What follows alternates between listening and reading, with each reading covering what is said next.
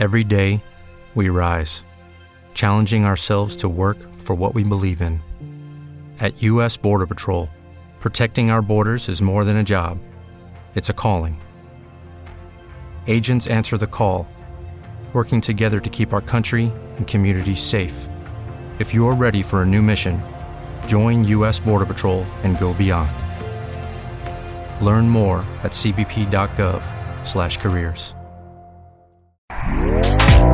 Este podcast forma parte de Evox Originals. Disfruta de este avance.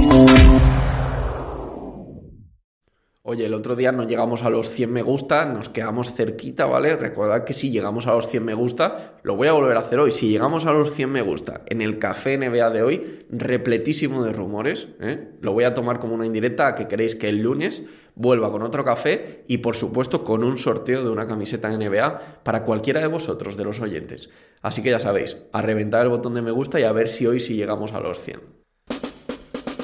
Hoy es viernes 3 de febrero de 2023 y esto es Café NBA, tu podcast despertador de actualidad NBA, con todas las noticias y rumores que necesitas saber en menos de lo que te dura un café.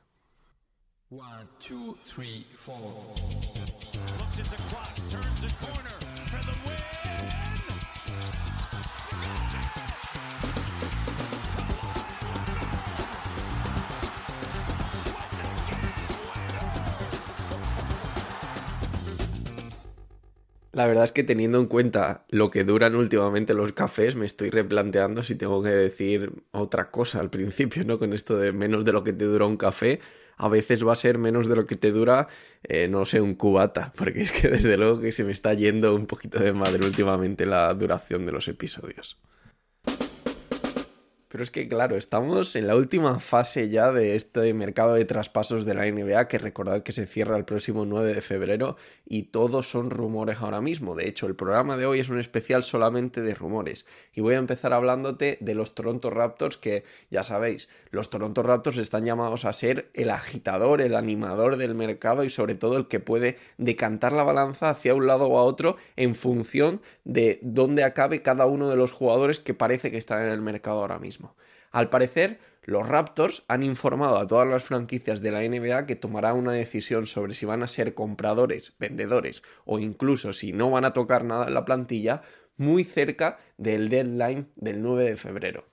Recordemos que los Toronto Raptors están ahora mismo 23-28 y son decimosegundos en la conferencia este, muy lejos de la posición en la que todos esperábamos ver a este equipo cuando comenzó la temporada.